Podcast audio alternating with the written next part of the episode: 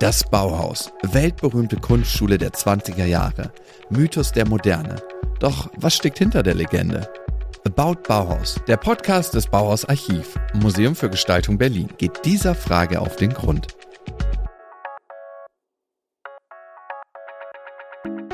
Herzlich willkommen zur zweiten Folge von About Bauhaus. Mein Name ist Adriana Kapsreiter und ich freue mich, euch heute wieder in die Bauhauswelt mitnehmen zu dürfen. In der letzten Folge habe ich mich mit dem Szenenbildner Uli Hanisch auf eine Zeitreise in die goldenen 1920er begeben. Wir haben darüber gesprochen, wie man damals lebte und wohnte, wie viele Umbrüche es gab und wie daraus die Moderne entstand. Diese Epoche der 20er Jahre, zu der wir auch das Bauhaus zählen. Aber wie modern war das Bauhaus wirklich? Heute wollen wir einen ganz genauen Blick auf diese Frage werfen und einen Star des Bauhausdesigns unter die Lupe nehmen den berühmten Stahlrohrstuhl, Ikone des modernen Möbeldesigns. Wie ein Stuhl die Welt verändert, ist heute der Titel unserer Folge und ich habe dafür meine Kollegin vom Bauhausarchiv, Christine Bartels, eingeladen. Sie ist eine von drei Kuratorinnen in unserem Haus. Christine arbeitet gerade daran, wie unsere Sammlung im neuen Museumsgebäude zum ersten Mal präsentiert werden soll. Liebe Christine, du bist eine unserer Expertinnen für die Bauhaussammlung und kennst natürlich auch die Stahlrohrmöbel des Bauhauses mit all ihren Mythen. Deshalb wollen wir gleich direkt einsteigen. Wie modern war es denn zu Bauhauszeiten eigentlich, Möbel aus Stahlrohr zu entwerfen? Ich glaube, äh, Stahlrohr war vor allen Dingen ein industrielles Erzeugnis, mit dem dann ab den 20er Jahren vermehrt auch experimentiert wurde. Aber das heißt natürlich nicht, dass das Stahlrohr in den 20er Jahren vollkommen neues Material war. Erst recht nicht in der Möbelherstellung. Natürlich ist Holz eigentlich das bevorzugte Material, wenn man Möbel designt. Aber es gab im 19. Jahrhundert schon Versuche für Gartenstühle, Terrassenstühle, für Krankenhausbetten, ne, weil Stahl auch als sehr hygienisch galt, leicht zu reinigen, auch ein leichtes Material im Vergleich zu Holz, brennt auch weniger. Genau, also es ist kein neues Material in dem Sinne, was neu ist, dann in den 20er Jahren ist es, dass es dann erstmals in die Wohnzimmer kommt. Ich dachte ja ehrlicherweise auch am Anfang, ja, Stahlrohrmöbel, das wurde sozusagen am Bauhaus erfunden, mhm. aber das stimmt gar nicht, das Material ist schon länger in der Welt. Genau, vor allen Dingen halt auch für die Verkehrsmittelindustrie, mhm. das habe ich jetzt vergessen zu erwähnen. Also wenn es um Flugzeuge geht, um Autos, ist natürlich Stahl auch ein sehr dankbares mhm. Material und gerade bei Flugzeugen hat man auch geguckt, dass man äh, leichte Sitze drin hat. Da hat man auch viel mit Aluminium zum Beispiel experimentiert. Und natürlich ist auch Holz, wie gesagt, da nicht so clever. Wenn das äh, Fahrzeug dann doch brennen sollte, mhm. dann ist vielleicht Holz nicht ah, die beste ja, stimmt, Wahl. klar, stimmt. Ja. ja, man vergisst es. Die Leute vorher haben in sehr schweren Holzeinrichtungen mhm. gewohnt. Äh, auch viele Einbauschränke, riesige, mhm. schwere, wuchtige Kommoden. Also ja. die Idee, dass ein Möbel mobil ist, mhm. war gar nicht unbedingt so angesagt. Es waren, nee. wer Geld hatte, hat sich eine schicke Einrichtung für ein Zimmer machen lassen mhm. und da wurde dann auch nichts geändert. Ja. Und wenn dann irgendwie der Holzwurm drin ist mhm. und die Stoffpolsterung ja. schon nicht mehr so schön aussieht, ja. Holz war auch einfach repräsentativ. Und das ist mhm. ja auch das Spannende, dass dann plötzlich Mitte der 20er Jahre plötzlich Stahl ins Wohnzimmer kommt, also ins Wohnzimmer vor allen Dingen. Wie gesagt, davor wurde es halt genutzt, gerade für technische Geräte, Autos und so weiter, aber auch für Kasernen und dergleichen. Also alles, was eigentlich auch nicht unbedingt die Repräsentationsorte sind. Mhm. Das war mhm. halt irgendwie praktisch, ein praktisches ja, so Material. Gegenstände und, eigentlich. Genau. Ja. Und plötzlich wird es dann zu einem repräsentativen Material im Wohnzimmer, im heiligen Wohnzimmer des Bürgertums ist dann plötzlich Stahl vorhanden. Und das ist natürlich auch eine, eine ganz spannende Geschichte. Ja, eigentlich auch irgendwie radikal, oder? Also mhm. Äh, man bringt was in die Wohnung, was überhaupt nicht Wohnung erzählt. Und ja. das war ja dann auch für Stahlrohr ein Problem. Es hat halt dieses kühle, ja. kalte, glänzende, genau. das eben eigentlich nicht Wohnlichkeit ja. erzählt. Mhm. Aber das fanden die ja nun am Bauhaus gerade so spannend. Am Bauhaus, genau. So ein einfach ein neues Material, was praktisch war, was leicht war, was leicht zu reinigen war. Es wurde ja auch am Bauhaus ganz viel über das Sitzen nachgedacht. Es wurde auch geschaut, dass man halt bequem sitzt, äh, zum Beispiel. Und nicht aber durch äh, mit Polstersesseln zum Beispiel, weil Polstersessel sind, wie gesagt, schwer. Das Polster verträgt leicht. Es können sich auch gut Ungeziefer drin verbergen. Das alles ist beim Stahlrohr nicht gegeben. Und man kann es natürlich auch industriell produzieren lassen und konnte natürlich hoffen, dass man dann viel und vor allen Dingen billig produzieren kann, was natürlich dann auch nicht ganz so geklappt hat, wie man sich das vorgestellt hat. Aber das war auch nochmal eine Komponente, die aus Sicht des Bauhauses für das Stahlrohr sprach. Mhm. Ja, eben, da sind wir auch schon bei wesentlichen Bauhausthemen. Einerseits Industrie natürlich mhm. und dann grundsätzlich das Neue, der Blick nach vorne ja. und eben nicht der Blick zurück, sondern neue Anfänge, nicht all diese Stuhlformen, die es schon tausendmal mhm. gab. Daran denken wir, wenn wir an Stahlrohrmöbel denken. Und wir denken, wenn es ums Bauhaus geht, auch an einen speziellen, ich nenne es mal Stahlrohrheld. Also es gibt einen am Bauhaus, der wirklich sich sehr mit Stahlrohr befasst ja. hat und das war Marcel Breuer. Marcel Breuer, ja, Marcel Breuer ist auch eine ganz faszinierende Figur des Bauhauses und auch eine der wichtigsten BauhäuslerInnen, würde ich mal behaupten. Also Marcel Breuer kam relativ früh ans Bauhaus, 1920. Er kommt ursprünglich aus Ungarn, hat in Wien bildende Kunst studiert. Das fand ich sehr spannend und ist dann ans Bauhaus gekommen, um dort in der Tischlerei-Werkstatt was zu lernen, die damals auch unter dem bildenden Künstler Johannes Itten, die von also Holz eigentlich. Genau, Holz, genau, die damals von dem bildenden Künstler Johannes Itten geleitet wurde. Und fing dann halt an, sich dann vermehrt mit Holz natürlich zu beschäftigen. Gerade in der Anfangsphase des Bauhauses in Weimar war natürlich auch Holz das Material. Das Bauhaus hatte auch ganz gute Verbindungen zur Holzindustrie tatsächlich durch Adolf Sommerfeld, aber das ist nochmal eine andere Geschichte. Ja, und Marcel Breuer hat sich also dann diesem völlig neuen Material angenommen mhm. Und wir haben ja auch da schon mal drüber gesprochen. Der hat es ja auch wirklich mit den Junkerswerken, also genau. mit einer Flugzeugfirma, könnte man sagen, ja. zusammen entwickelt. Die hatten Interesse dran, mhm. sehr leichte Stühle mhm. für ihre Flugzeuge ja. zu haben. Und Marcel Breuer hatte offensichtlich ein Interesse dran, sich mit diesem mhm. neuen Material zu ja. befassen. Ja. Das ist natürlich auch ein spannender Gedanke. Ne? Diese ersten Stahlrohrmöbel sind 1925 entstanden. Das ist auch das Jahr, wo das Bauhaus von Weimar nach Dessau zieht. Und Dessau natürlich auch eine, eine, Industriestadt mit den Junkerswerken. Und plötzlich hat man natürlich auch ganz andere Möglichkeiten und ein ganz anderes Material, mit dem man experimentieren kann. Mhm. Und das hat natürlich auch Marce Breuer dann aufgegriffen. Ja, Experiment ist ja immer so ein schönes Bauhaus-Schlagwort.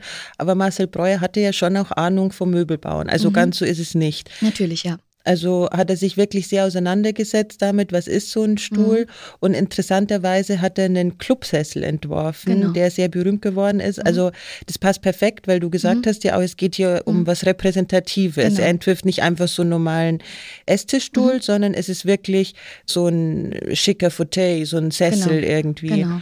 Und der ist ganz aus Stahlrohr und das ist eigentlich radikal. Der Stuhl hat schon Dieser viel Stuhl Punk, ist, könnte äh, man äh, Auf sagen. jeden Fall radikal, genau. Also wenn man den Zeitkontext betrachtet, das ist das, was ich vorhin auch schon gesagt habe, dass jetzt plötzlich Stahl ins Wohnzimmer gerät und dann auch noch bei so einem repräsentativen Möbel wie der Sessel. Der Sessel, der halt wirklich, also niemand stellt sich einen hässlich, also beziehungsweise jeder möchte sich einen schönen Sessel ins Wohnzimmer stellen, der auch bequem ist. Dafür natürlich Stahlrohr zu wählen, das ist auf jeden Fall eine Neuerung. Ich habe gelesen, dass dieser Clubsessel mhm. von Marcel Breuer mhm. wurde dann vom Bauhaus der abstrakte Stuhl genannt. Mhm. Also das ist auch wieder spannend, weil ja. dieser Clubsessel nimmt ja so Linien auseinander, ja. setzt ja. diesen repräsentativen Sessel auf mhm. Kufen und mhm. es ist so ein bisschen destruiert alles und neu zusammengesetzt. Und das war tatsächlich auch für die Avantgarde. Also andere Künstler dieser Zeit fanden das wahnsinnig mhm. aufregend und haben das auch als sehr wild sozusagen empfunden. Auf jeden Fall ja. Ich habe da ein wunderschönes mhm. Zitat gefunden von Kurt Schwitters, von dem mhm. Dada-Künstler. Genialität ist Sicherheit im Arbeiten mit neuen Dingen. Okay. Aber ganz so sicher war es gar nicht am Anfang bei Marcel Breuer. Das gab eine Entwicklung. Mhm, Stimmt, diese natürlich. Stahlrohrmöbel, der hat nicht einfach mhm. so den perfekten Clubsessel dahin ja. gebaut, sondern die mussten rumprobieren. Die mussten auf jeden Fall rumprobieren, auf jeden Fall. Was ja auch an diesem Sessel so faszinierend ist, ist, dass er halt tatsächlich auf das Sitzen eingeht. Also es wurde versucht, eine Form zu finden, die auch das Sitzen so angenehm wie möglich macht. Also der hat zum Beispiel auch eine schräge Sitzfläche. Also man, wenn man sich reinsetzt, rutscht man praktisch mit dem Hintern nach hinten. Mhm. Und das ist dafür da, damit die Oberschenkel halt entlastet werden. Mhm. Und all so eine Gedanken sind in diesen Stuhl hineingeflossen. Das ist natürlich auch etwas, was neu ist, dass man halt mhm. halt auch wirklich diesen ergonomischen Charakter halt da versucht, einfach bei dem Möbel mitzudenken. Was ich noch ergänzen möchte, was ich vorhin vergessen habe zu sagen, natürlich hat Marcel Breuer eine klassische Tischlerei aus Ausbildung. Also er hat das gelernt, er ist als Lehrling ans Bauhaus gekommen, hat 1924 dann seinen Gesellenbrief bekommen sozusagen und ist 1925, als er diesen Stuhl entworfen hat, war er dann sogar schon einer der Jungmeister mhm, ähm, mhm. des Bauhauses, der dann praktisch selber dann lehren konnte. Mhm. Also er war auf jeden Fall sehr qualifiziert. Ja, jetzt ist aber so spannend an Marcel Breuer, dass der ja nicht sozusagen mit einem Stuhl oder mit einem mhm. Sessel aufhört. Marcel mhm. Breuer stellt sich eigentlich ganze Wohnungseinrichtungen mhm. vor in Stahlrohr ja. und das wird auch gerne aufgegriffen vom Bauhaus. Also Marcel Breuer ist nicht der Einzige, der für mhm. Stahlrohr schwärmt, sondern es wird auch Ja, denkst du, man könnte sagen, es wird propagiert, dass das das Moderne Fall. ist? Auf jeden Fall. Also das Bauhaus nutzt das auch gezielt. Also wenn man daran denkt, 1925 ist das Bauhaus von Weimar nach Dessau gezogen und hatten dann dort die Möglichkeit, in Dessau ein eigenes Schulgebäude zu errichten. So, und äh, dieses Schulgebäude wurde dann 1926 eingeweiht, Dezember 1926. Und die gesamte Inneneinrichtung wurde auch von der Tischlereiwerkstatt und beziehungsweise generell von den Werkstätten des Bauhauses gestellt. Und dann war es natürlich so, dass es in der Aula gab es dann Theaterstühle aus Stahlrohr, die man zusammenklappen konnte. In der Mensa, in der Kantine gab es dann diese berühmten Stahlhocker, die man heute kennt. Also es wurde schon auch gezielt mit Stahlrohr dann in dem Sinne geworben. Allein diese Eröffnung war auch wahnsinnig publikumswirksam. Es kamen sehr, sehr, sehr viele Gäste, auch im Vorfeld schon. Also Ise Kropius, die Ehefrau von Walter Kropius, berichtet von wahnsinnig viel Besuch. Sie berichtet auch, dass natürlich die Presse über das neue Bauhausgebäude und die Inneneinrichtung berichten will und dass Lucia Moholi, das ist die sozusagen die Bauhausfotografin, gar nicht mehr hinterherkommt mit Fotos machen, um diese Presseanfragen letztendlich bedienen zu können. Mhm. Generell von diesem Gebäude existieren auch zahlreiche Postkarten und dergleichen. Es wird ganz viel Werbung damit gemacht, ganz viel darauf eingegangen und dann ist es natürlich auch eine gewisse Öffentlichkeit für das Stahlrohrmöbel. Die kommen dann alle da in dieses neu eröffnete Schulgebäude, mhm. weil die neugierig sind. Ja, natürlich. Die wissen schon, oh, da passiert was Neues, ja. die machen was Ein ganz Schulgebäude anderes. im neuen Bauen. Mhm. Und dann Möbeln. ist da plötzlich ja. dieses glänzende Material. Ja. Also es hat ja irgendwie eine schöne Optik mhm. und hat ja eben auch was von ja. Silber, was genau. von hochwertig. Aber die Leute kennen es aus einem mhm. anderen Kontext. Genau. Und das macht so verrückt, genau. dass man den Kontext neu mhm. gefunden hat. Also das weiß ich nicht hundertprozentig, aber ich könnte mir vorstellen, dass es im Schulgebäude selber nicht so überrascht, weil es ja vorher auch schon für solche öffentlichen Gebäude wie zum Beispiel mhm. Krankenhäuser und dergleichen benutzt wurde. Aber parallel zu diesem Schulgebäude wurden ja auch die Meisterhäuser eröffnet, die natürlich auch ganz viel Aufmerksamkeit auf sich gezogen haben. Und gerade das Meisterhaus, in dem Walter Gropius und Ise Gropius gelebt hatten, war natürlich auch, ein, auch eigentlich ein Ort der Öffentlichkeit. Also es wurde sogar ein Film gedreht, um dieses Meisterhaus zu zeigen und sozusagen dieses neue Wohnen zu dokumentieren. Und in diesem Meisterhaus, wo jetzt praktisch Herr und Frau Gropius gelebt hatten, sind eigentlich die ganze Bandbreite von Breuers Möbeln vertreten. Das ist ganz interessant. Also diesen Film gibt es übrigens auch online einzusehen, also auf Vimeo. Dann weiß man, wovon ich spreche, wenn man gleich dazu ein Bild haben möchte. Und der heißt, wie wohnen wir gesund und wirtschaftlich? Das ist der Titel, genau. Wie wohnen wir gesund und wirtschaftlich? Ein etwas sperriger Titel, aber man findet es auf jeden Fall online. Und auf jeden Fall sieht man dann, wie Ise Gropius durch die Wohnung führt. Und dann gibt es dann im Esszimmer den ganz normale Esszimmerstühle aus Stahl. Dann geht sie weiter und zeigt den Hocker, auf den sie sitzt, an ihrem Schreibtisch. Dann sieht man diesen Hocker wiederum in einem Zimmer neben dem Bett als einen Abstelltisch. Also da sieht man auch diese Multifunktionalität. Der Hocker, der dann nicht nur Hocker ist, sondern auch ein Abstelltisch sozusagen sozusagen. Und dann geht man ins Wohnzimmer und dann sieht man dann eine Liegecouch mit Stahlrohrbein. Diese Liegecouch wird dann zur Klappcouch, also mhm. auch schon wieder diese Funktionalität, die hervorgehoben wird.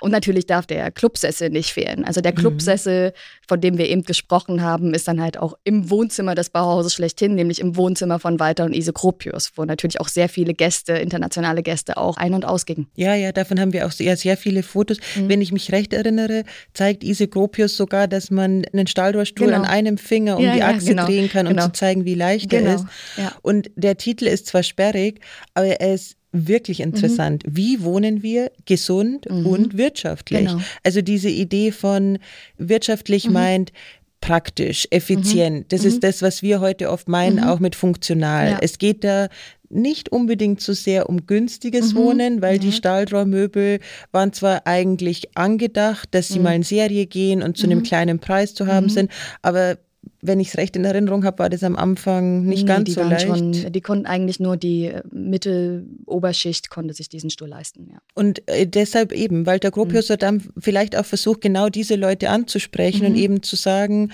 das ist jetzt nicht nur wirtschaftlich, mhm. das macht Sinn, das ist mhm. leicht, diese mhm. Idee, dass ein Möbel mobil ist eben. Damit will er sagen, das ist, weil wir jetzt so leben. Mhm. Wir haben mobiles Leben, wir sind ja. flexibel, wir reisen ja. mehr, wir bewegen uns schneller, wir ja. haben Auto, wir haben Flugzeuge, mhm, genau. alles Neuerungen. Und die Idee war ja irgendwie, einen Ausdruck dafür zu finden, eine Form, ein Material und auch Lifestyle, ein Gefühl für genau diese mhm. Zeit. Und das ist ja auch das, was übers Bauhaus dann immer gesagt wird, dass die versuchen, den Zeitgeist aufzunehmen und nicht zurückzuschauen. Aber es bleibt natürlich die Frage, ist es Propaganda? Ist es brillantes Marketing? Mhm. Ist es Also wie ist da das Verhältnis? Diese mhm. Filme mhm. sind ja wirklich angelegt mhm. dafür, zu zeigen, wir am Bauhaus, mhm. wir haben das vielleicht auch ja. erfunden. Das steckt ja. ja. da auch so ein bisschen drin. Das ist unser Ding. Natürlich, es ist ein Lehrfilm und es war auch als Lehrfilm gedacht. Und natürlich sollte damit auch Werbung für das Bauhaus gemacht werden. Also das ist ja mhm. sowieso ganz faszinierend und glaube ich auch die große Stärke des Bauhauses und der Bauhausdirektoren, dass sie auch einfach sehr gekonnt äh, Werbung gemacht haben für ihre Schule und für ihre Produkte.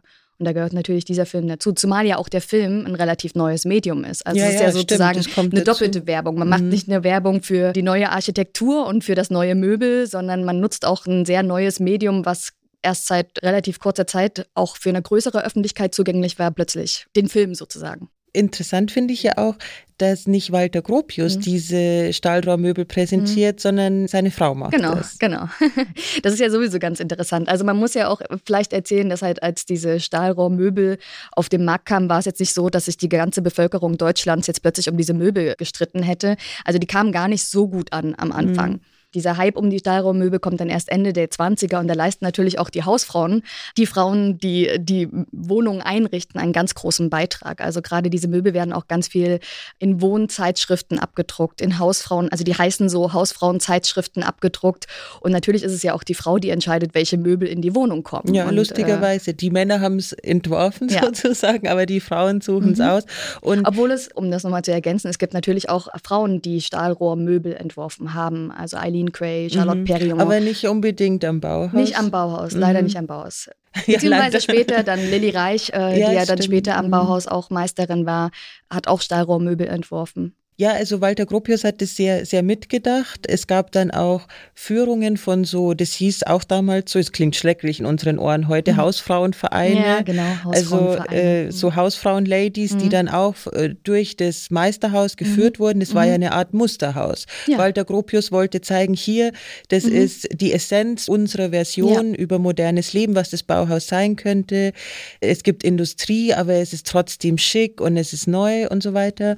Und das war eigentlich auch schlau überlegt, dass man dann versucht, eine Brücke zu mhm. bauen, auch zu den Leuten, die das dann am Ende des Tages ja. kaufen sollen. Ja, auf jeden Fall. Trotz aller guten Promotion, wie man heute wahrscheinlich sagen würde, die Stahlrohrmöbel des Bauhauses wurden damals nicht wirklich ein Massenprodukt. Heute hingegen finden wir überall Möbel aus Stahlrohr, auch zu einem moderaten Preis, zumindest die Bootleg-Versionen. Die berühmtesten Designs, auch die des Bauhauses, sind auch heute noch ziemlich teuer. Dennoch, das Material hat im Möbeldesign seinen festen Platz, ist nicht mehr besonders radikal, stattdessen gibt es endlos viele Entwürfe und Variationen. Unter all diesen Stahlrohrstühlen leuchtet ein Modell trotzdem noch heute heraus. Der berühmte Freischwinger, der Stuhl ohne Hinterbeine, der Superstar unter den modernen Stühlen und ganz oft als der Bauhausstuhl aufgefasst. Und an dieser Stelle muss ich mich outen. Ich habe auch zwei dieser Freischwinge, Erbstücke von meiner Oma. Ein schreckliches Klischee, oder? Aber ich mag die Stühle, sie sind sehr bequem und das leichte Wippen ist angenehm. Außerdem ist das Design ein bisschen anders. Die Sitzfläche und die Rückenlehne meiner Stühle sind nicht mit Leder oder Stoff bespannt, sondern mit hellem Korbgeflecht, so wie bei Wiener Kaffeehausstühlen, in abgerundeten schwarzen Holzrahmen auf dem Stahlrohr. Der Entwurf ist zwar von Marcel Breuer, aber es gibt noch zwei weitere Herren, die die Erfindung des Freischwingers für sich beansprucht haben. Der eine ist Mats Dahm, ein junger holländischer Architekt, der die Grundidee hatte, aber noch kein Stahlrohr verwendete. Der andere ist Ludwig Mies van der Rohe, Idol der modernen Architektur und dritter Bauhausdirektor. Allerdings erst später. Ist der Stuhl überhaupt ein Bauhausstuhl? Genau, mhm. lass uns mal über mhm. diesen Marz-Darm-Stuhl mhm. sprechen. Da fängt die Geschichte sozusagen genau. an. Der ist das brillante Hirn, der einen mhm. Stuhl entwirft, der mhm. nur zwei Beine hat. Genau. Bis dahin haben eigentlich Stühle immer mhm. vier Beine. Okay, gut, ja. der Schaukelstuhl, das ist nochmal so ein Sonderfall. Aber der nimmt sozusagen die hinteren Beine weg genau. Und er macht es am Anfang so, dass er Gasrohr nimmt, also mhm. schon auch Röhren, mhm. und, und die baut er sozusagen mhm. zusammen. Das genau. ist ein Einzelstück. Die Geschichte erzählt, er baut diesen Stuhl für seine schwangere ja. Frau, mhm. möglicherweise, weil der dieses Wippen mhm. auch gut ja. hat. Angeblich Aber, auch inspiriert von Autositzen. Ah, das ist interessant. Da haben wir es wieder. Ja. Verkehr und so weiter. Mhm. Naja, und äh, dann geht die Geschichte so, dass Mats Damm zeigt dem berühmten Ludwig Mies van der Rohe, ja. großer Architekt und Star des Designs, der zeichnet seine Idee mhm. auf für diesen Freischwinger. Mhm auf so eine Serviette bei einem genau. Abendessen. Und genau, bei der Hochzeit von Willy Baumeister. Ah. Tatsächlich. Und es muss die Hochzeitsserviette gewesen sein, die dann mhm. dazu umfunktioniert wurde. Und da saßen dann bei Willy Baumeister auch ein sehr bekannter Künstler, saßen dann natürlich die ganzen wichtigen Avantgarde-Künstlerinnen und haben sich unterhalten. Saßen beisammen, haben saßen ihre beisammen, Ideen genau. Und Mats Damm, wer weiß warum, wollte dann unbedingt seine Idee des Stuhls ja, es präsentieren. ist ja eine Wahnsinnsidee. Also ja. auch da wieder Punk eigentlich, mhm. kommt mhm. tatsächlich neu. Ja. Und dann zeigt er das Ludwig Mies van der Rohe und ich glaube, der nimmt die Serviette sogar mit oder irgendwie so oder hat es zumindest es. Wird ihm, wird ihm gegeben. Ich glaube, einer von den Gebrüdern Rasch ist dabei, wenn ich das richtig verstanden habe und der gibt ihm dann später diese Serviette. Aber ist natürlich alles nicht gelesen, belegt. Diese Serviette genau. ist auch verschollen oder hat nie existiert. Das, sind das wissen eben wir alles Geschichten. nicht. Ja. Es, äh, es gibt auch die Geschichte, dass Ludwig Mies van der Rohe danach zu seinen Mitarbeitern gesagt hätte, hässliches, sowas hässliches, dieser Stuhl. da muss man aber immer ein bisschen aufpassen ja, bei dieser natürlich. Art von Geschichten. Ja. Andererseits zeigen sie halt auch ein bisschen mhm. schon auch manchmal so einen Hauch von mhm. Wahrheit, mhm. weil Ludwig Mies van der Rohe macht äh, sozusagen eine Coverversion von mhm. diesem Freischwinger, die aber viel gebogener ist. Es ist eine schöne, geschwungene, ja. große Linie, der ist auch raumgreifender, mhm. der hat schon ein bisschen was von der Stuhlskulptur mhm. irgendwie. Genau. Und Mats Damm hatte was anderes im Kopf. Der wollte wirklich was, was ganz, was Klares, Cleanes, ohne viel irgendwas. Einfache Möbel, gleichgültig, ob schön oder nicht, mhm. einfache mhm. Mittel. Das mhm. hat Stamm gesagt. Ja. Also nicht mal die Schönheit war ihm mhm. unbedingt so wichtig, mhm. sondern dass es wirklich einfach ja. ist. Und eigentlich auch billig. Also das war eben auch ein großes Anliegen, dass das Stühle sind, die sich jeder leisten kann. Ludwig Mies van der Rohe war da eh ganz anders. Für den war das gleich die Idee, das moderne luxuriös zu gestalten. Ja.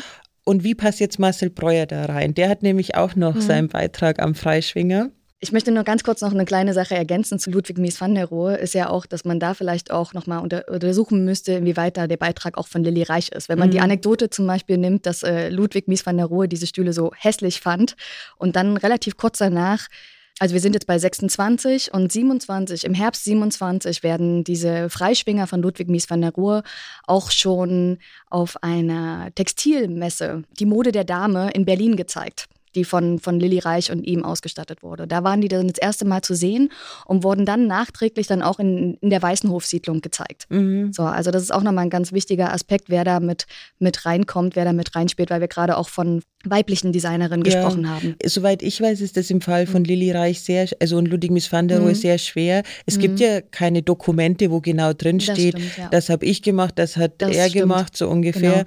Genau. Und es gibt mhm. Theorien, die mhm. sagen, das ist alles von ihr und ja. er hat seinen Namen gegeben. Mhm. Es gibt auch die, die sagen, das ist alles von ihm.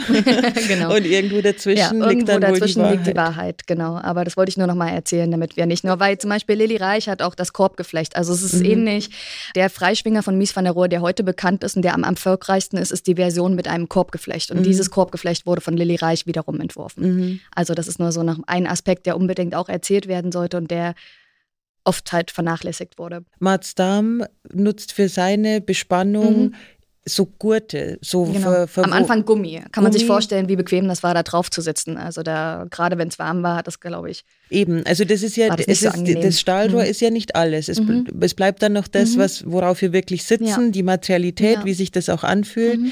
Mhm. Also Marzdam geht da auch den Weg des modernen Materials. Er wählt mhm. Gummi, er wählt ja. Spanngurte, auch irgendwie mhm. vielleicht auch mit einer Nähe zu Verkehrsmitteln und so weiter. Also für ihn ist eben nicht so wichtig, dass das schön ist, sondern es soll modern sein und es soll eben praktisch sein. Offensichtlich hat sich seine schwangere Frau wohlgefühlt.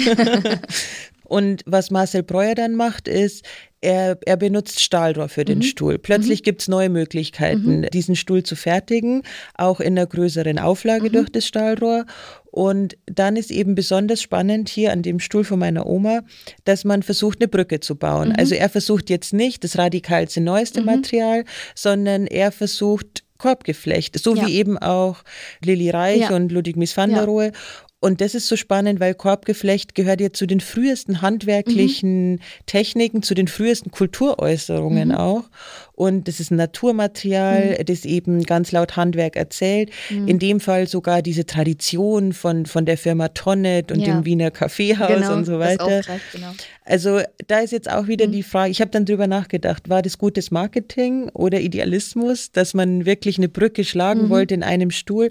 Oder hat man sich gedacht, naja, bisher läuft es noch nicht so richtig mhm. mit den Stahlraummöbeln, ja. versuchen wir mal, was das mhm. bisschen mehr Mainstream vielleicht auch ist? Ich glaube tatsächlich Letzteres. Mhm. Also auch wenn das du vielleicht ein bisschen den, den Mythos ankratzt, aber ich glaube tatsächlich Letzteres. Also weil diese Stühle, Marcel Breuer hat sich selbstständig gemacht mit seiner Firma und mit seinen ähm, Kollegen und die Firma lief auch am Anfang nicht ganz so wunderbar. Und ich glaube, das liegt auch daran, dass halt wirklich mit diesem Stuhl oder generell mit diesen Stahlraummöbeln auch immer eine, so eine klinische Kälte assoziiert wurde. Mhm. Und äh, ich glaube, das ist schon ein wichtiger Punkt. Und das war auch ein ziemlich häufiger Kritikpunkt an, an, an dem Möbel selbst. Und in dem Sinne ist es dann natürlich von Tonnet, wenn die natürlich den Stuhl vermarkten wollen, einfach eine ganz eine ganz gute Idee, praktisch dieses kühle, klinische so ein bisschen aufzubrechen. Ja, ich muss auch sagen, ich meine, ich lebe ja mit diesem Stuhl, das funktioniert, erzählt viel mehr wohnlich. Mhm. Mhm. Das Problem ist ja, dass der normale Stahlrollstuhl mhm. mit Leder eben nicht so sehr Wohnlichkeit nee. erzählt. Und ich habe da irgendwie einen ganz lustigen Vierzeiler gefunden, mhm. wo man versucht hat, das okay, zu kritisieren. Los fort die Möbel aus der Wohnung, fort mit was nicht hingehört. Wir behaupten ohne Schonung, jeder Mensch, der da ist, stört. genau, also ja. diese Idee, dass so clean, alles genau, aufgeräumt, genau, alles, alles Überflüssige leer. muss weg sein. Genau, genau. genau. Und ja. dafür steht ja auch Stahlrohr. Der ist wahnsinnig ja auch filigran auf eine Art. Ja. Und da wirkt so ein, so ein leerer Raum, sieht man mhm. ja heute noch oft, so mhm. schicke weiße Wohnungen mit so einem schicken Ludwig Mies van der Genau, genau. Ja. Ja, ich habe auch einen Freund, der hat sein Wohnzimmer so eingerichtet. Da gibt es dann schön einen schwarzen Tisch mit äh, auch mit Stahlrohrbeinen und dazu dann den Freischwinger dazu. Das ist ja auch ein Statussymbol letztendlich. Ja, genau, das ist es zeugt vermeintlich von, von gutem Geschmack. Mhm, ja, und modernem Geschmack. Genau, also. modernen Geschmack. Ja, jetzt bleibt aber eben die schwierige Frage, ist jetzt dieser Freischwinger ein Bauhausstuhl? Mhm. Also fassen wir zusammen. Mhm. Die Grundidee kommt von Mats Darm. Genau. Der hat erstmal mit dem Bauhaus nichts zu tun. Der geht aber dann er später. Zu, er war zu Besuch auf jeden Fall, war auch damals ja schon ein recht anerkannter Architekt, war auch bei der Eröffnung des Bauhauses dabei, ist aber erst später tatsächlich Gastdozent, also nachdem er seinen Freischwinger entworfen hat. Genau.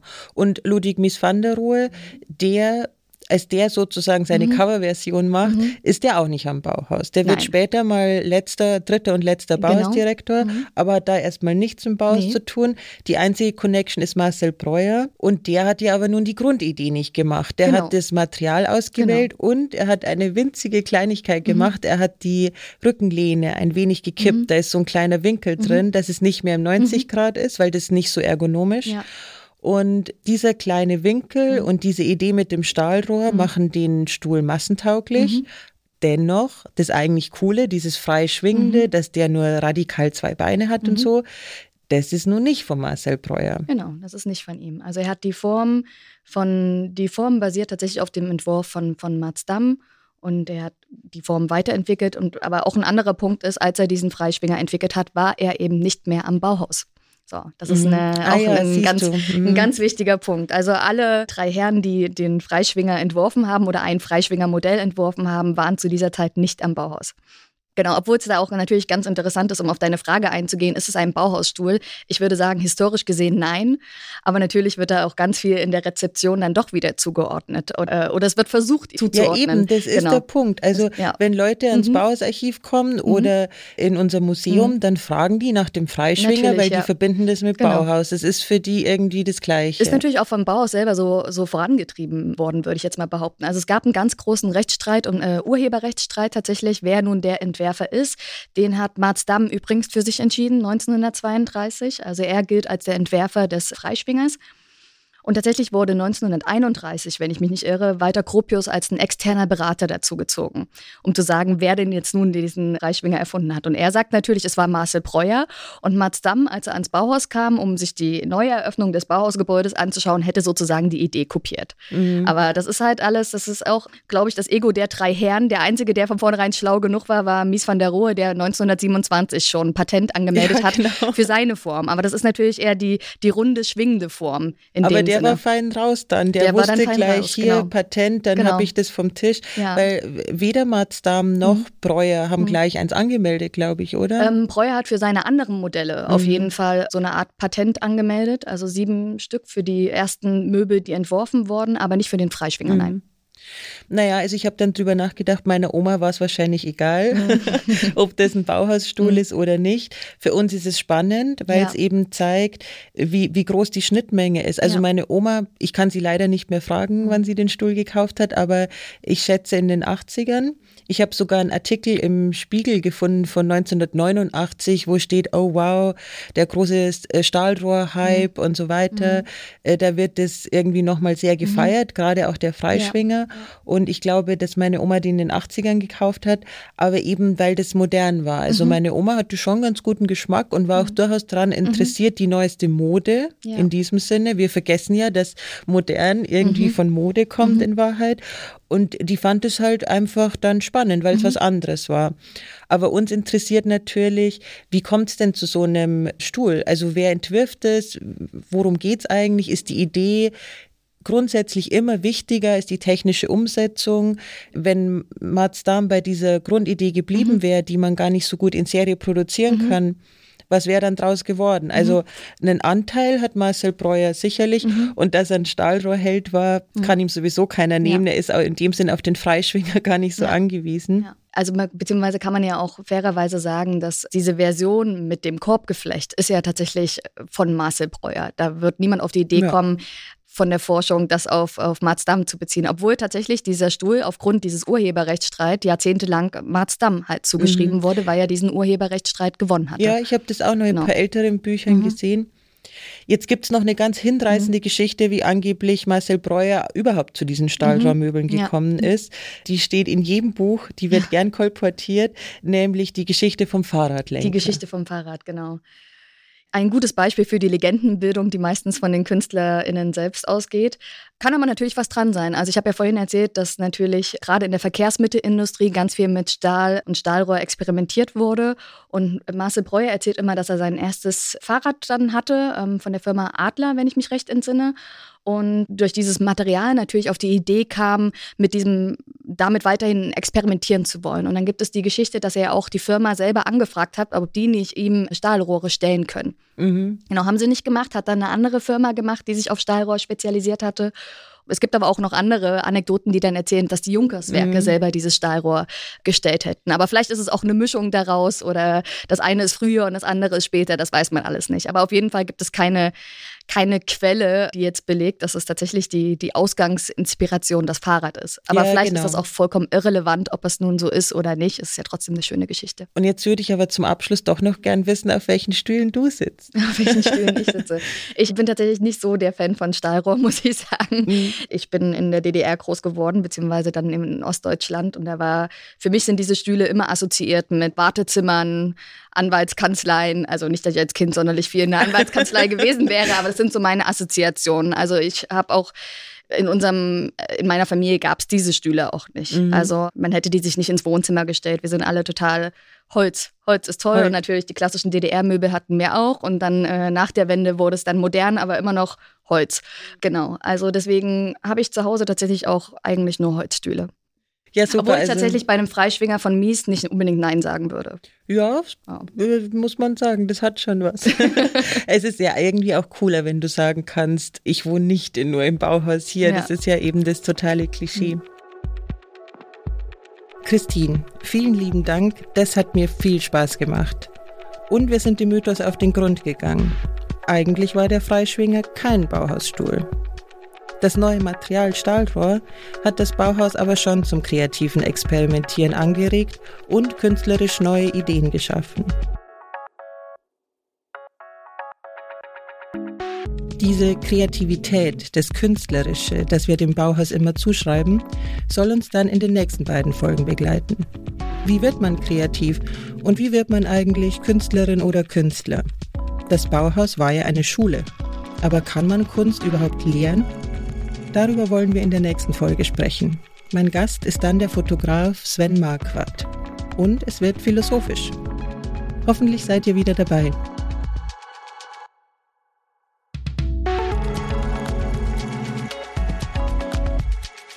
Das war About Bauhaus, der Podcast des Bauhaus Archiv, Museum für Gestaltung Berlin. Abonniert unseren Podcast auf Amazon Music, Spotify, Apple Podcast, Deezer und überall, wo es Podcasts gibt. About Bauhaus, eine Produktion des Bauhaus Archiv, Museum für Gestaltung Berlin und der Auf die Ohren GmbH.